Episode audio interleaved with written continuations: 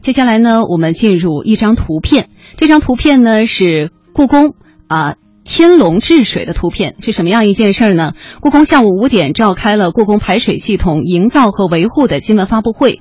老祖宗的智慧对今天的排水有什么启示吗？我们先来听央广记者丁飞、实习记者赵璇的报道。是什么让六百岁的紫禁城在六十一年不遇的大暴雨中展现出迷之自信呢？在七月二十一号这场超过五十五小时的强降雨中，北京及周边省市处处看海，故宫却一边上演着千龙出水的美妙景象，一边在二十分钟内将宫内所有的积水排掉。故宫博物院古建部工程师张亚平说：“早在紫禁城建造之初，就对排水系统做了精密的设计。”呃，据史料记载呢，故宫内的排水是都要排到内金水河里，内金水河呢又与中南海和外金水河相连。紫禁城呢，在这个排水体系中，可以说处于是排水的第一级，所以它也是一种皇权的体现。从地图上看，内金河水自西北向东南流经大半个故宫，并从紫禁城的东南角流出，汇入护城河。雨水落在建筑表面，沿着琉璃瓦落到地面，再通过各种排水口、吐水嘴排到周边河流。因北高南低的地势，泄入内金水河。故宫三大殿三重台基上著名的一千一百四十二个龙头排水孔，只有在大到暴雨的时候，才会出现壮观的九龙出水景象。宫内九十多个院落，七十二万平方米面积的雨水，就这样全部泄入内金水河。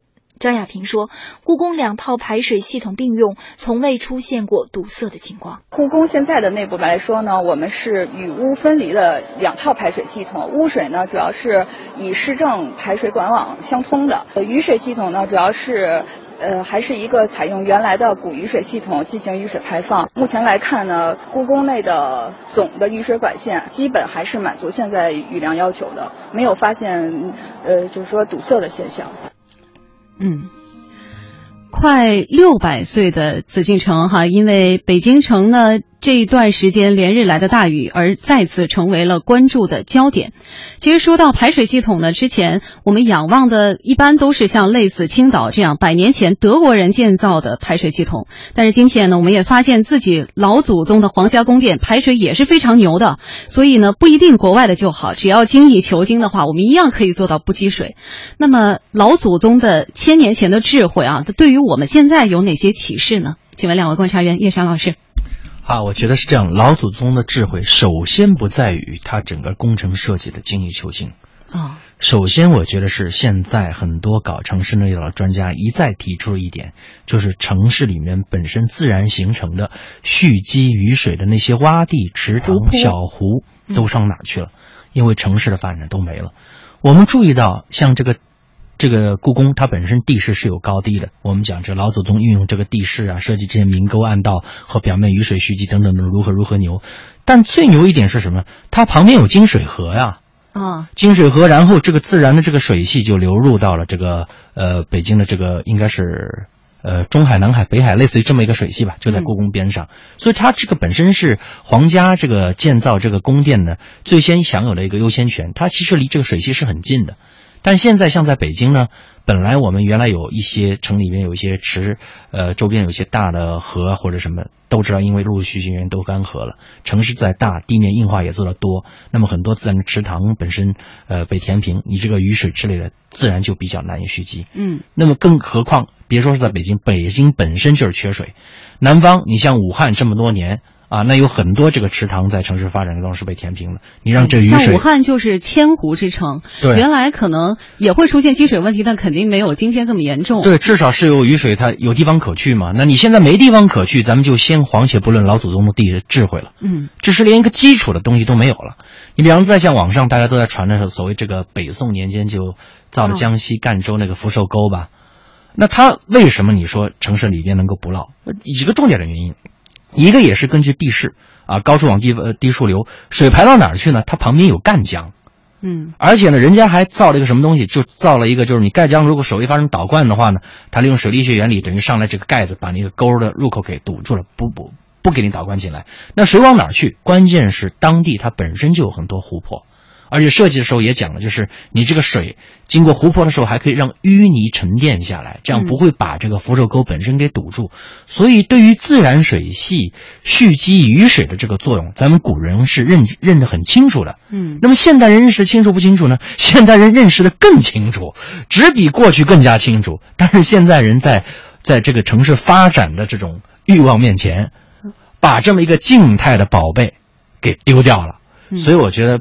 不能够说是咱们古人在这方面就一定比咱们智慧多少，而是应该检讨一下理念的问题。一个检讨一下，就是我们现代人在在发展面前，这个一叶障目被我们的贪心遮蔽了多少？我觉得应该是这么理解。对，在城市发展的过程当中呢，我们是不是其实呃已经侵占了某些自然可以调蓄的这些功能？对，是吧？对，这些池塘啊、湖泊啊等等。嗯，红林老师呢？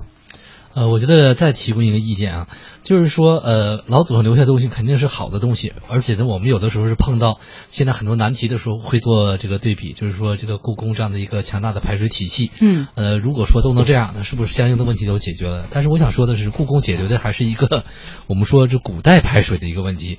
之所以这么说是在哪呢？尽管说这一次它排水依旧很好，但是我们看到故宫里这种条件，事实上还是停留在古代的那种状况。